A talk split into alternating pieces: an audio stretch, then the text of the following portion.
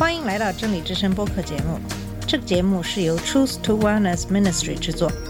在这个节目里，我们要从一个不一样的角度向你介绍圣经和基督，带你走进一个属灵的世界。我们的节目在每个星期二、四、六更新，欢迎你的收听和关注。all the colors of the rainbow. 你好，我是马军。前面给大家介绍了基督的使徒在等待耶稣的时候，聚在一起受圣灵的洗，开始说方言。所以，受圣灵的洗是说方言的一个必要的条件。如果你没有受到圣灵的洗，也不需要因为要显示自己圣洁而去学习和练习说方言。上期节目给大家简单介绍了水洗和圣灵活洗的区别。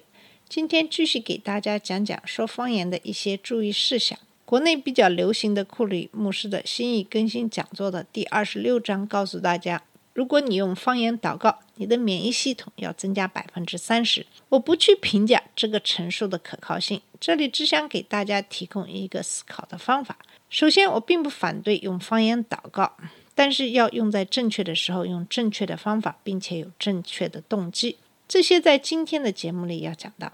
第二，在考证用方言祷告提高免疫力百分之三十这样的说法，我想大家应该去寻找在最原始研究的方法和文章，而不是盲目的相信一个对圣经熟知却对科学方法并不是非常在行的人的说法。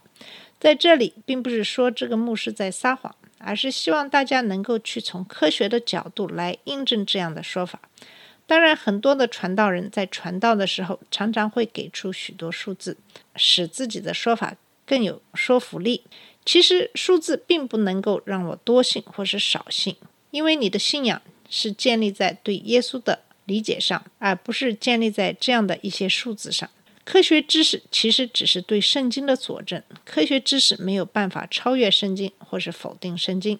这些是我的观点。那么，下面我想给大家继续解释为什么要用方言祷告。我们应该知道，方言是圣灵进驻我们心里的最早的见证。当我们讲方言，我们放弃对舌头的控制，让圣灵就是神的一格，用我们的舌头为我们讲话、祷告、敬拜。圣灵把要说的话放到我们口中，但是这里必须要指出的是，我们必须要自己讲。我们通过对圣灵的顺服来控制圣灵，可以通过我们做什么或不做什么。首先，圣灵最初的见证是我们的舌头，在《使徒行传》二章四节说道，他们就被圣灵充满，按着圣灵所赐的口才说起别国的话来。在《使徒行传》十章四十五到四十六节说道，那些奉割礼和彼得同来的信徒，见圣灵的恩赐也交在外邦人身上。就都稀奇，因听见他们说方言，就称赞神为大。使徒行传十九章四到六节说，约翰所行的是悔改的喜，告诉百姓当信那在他以后要来的就是耶稣。他们听见这话，就奉主耶稣的名受洗。保罗按手在他们身上，圣灵便降在他们身上，他们就说方言，又说预言。如果耶和华从不改变，如果人们在今天仍旧接受圣灵的洗，那么在他们接受圣灵的洗的时候，他们应该讲方言，就像在早期的教会所见证的一样。如果我们并不像保罗和其他人那样讲方言，那么我们就应该怀疑我们在圣灵里的经历。第二，讲方言是对于那些不信的人来说的一个证据。哥林多前书十四章二十二节说：“这样看来，说方言不是为信的人做证据，乃是为不信的人。”做先知讲道，不是为不信的人做证据，乃是为信的人。在马可福音十六章十七节说到，信的人必有神迹随着他们，就是奉我的名赶鬼，说新方言。如果有不信的人来教会，听到别人用方言祷告，他们可能并不理解这些事情，但他们意识到有些超自然的现象发生，这往往把人吸引到神这里来，因为。他们知道神是神，超自然的现象能够发生，因为这种超自然的经历，他们会信主得以重生。这样的例子常常发生，应该没有什么好害怕的。我们应该在为不信的人面前讲方言感到兴奋。那些害怕圣灵的超自然的行为的人，是因为他们不知道怎样向他们的朋友解释这一现象。其实不需要去解释，就告诉他们神的道是怎样说的，准备好向他们显示圣经中的经文是怎么说的，那就是你所要做的，去让他们相信圣灵的工作不是你的工作。第三，讲方言可以启迪那些信主的人，在哥林多前书十四章四节说。说方言就是造就自己，做先知讲道的乃是造就教会。在犹大书二十节说：“亲爱的弟兄啊，你们却要在至圣的真道上造就自己，在圣灵里祷告。”在罗马书八章二十六到二十七节说：“况且我们的软弱有圣灵的帮助，我们本不晓得当怎样祷告，只是圣灵亲自用说不出来的叹息替我们祷告，鉴察人心的。”晓得圣灵的意思，因为圣灵照着神的旨意替圣徒祈求。我们必须理解，当我们讲方言，我们并不是跟人讲话，我们是跟神直接的交流。我们必须意识到有很多的秘密和神迹，我们不知道也不理解。但是，当我们用方言祷告，我们在祷告这些神迹或奥秘。在哥林多前书十四章二到四节说：“那说方言的。”原不是对人说，乃是对神说，因为没有人听出来。然而他在心灵里却是说各样的奥秘。但做先知讲到的是对人说，要造就、安慰、劝勉人；说方言的是造就自己。做先知讲到的乃是造就教会，是耶和华的意思，让我们拥有最好的一切，身体健康，一切蒙福。就像《生命记》二十八章所讲的那样，耶和华创造了我们，他爱我们。因为他是我们天上的父，因此当他祷告，他为我们祷告最好的。约翰三书第二节说：“我愿你凡事兴盛，身体健康，如你的灵魂兴盛一样。”耶和华为我们健康和兴盛祷告，正如约翰福音十章十节讲的：“我来了是叫羊得生命，并且得的更丰富。”他为我们丰富的生命祷告，就是我们在圣灵里的力量、喜悦和和平。第四。我们能用我们的舌头来感谢神。我们不但可以为一些我们并不知道怎样祷告的事情来做祷告。如果我们不知道怎样感谢耶和华为我们所做的和正在为我们所做的，我们可以用方言祷告来感谢神。在哥林多前书十四节十五到十七节说：“我要用灵祷告，也要用悟性祷告；我要用灵歌唱，也要用悟性歌唱。不然，你们用灵注谢。”那在座不通方言的人，既不明白你的话，怎能在你感谢的时候说阿门呢？你感谢的固然好，无奈不能造就别人。我们怎样才能让圣灵通过我们讲方言呢？首先，我们必须认识到圣灵是一个恩赐，因为是恩赐，是礼物。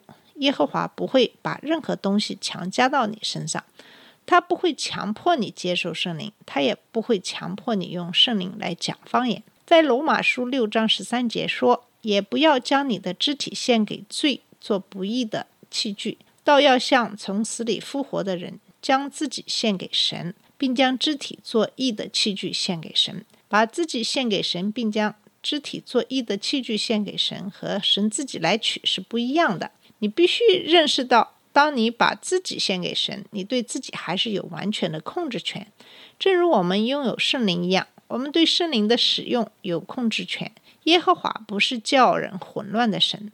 在哥林多前书十四章二十七到三十三节说：“若有说方言的，只好两个人，至多三个人，且要轮流着说，也要一个人翻出来。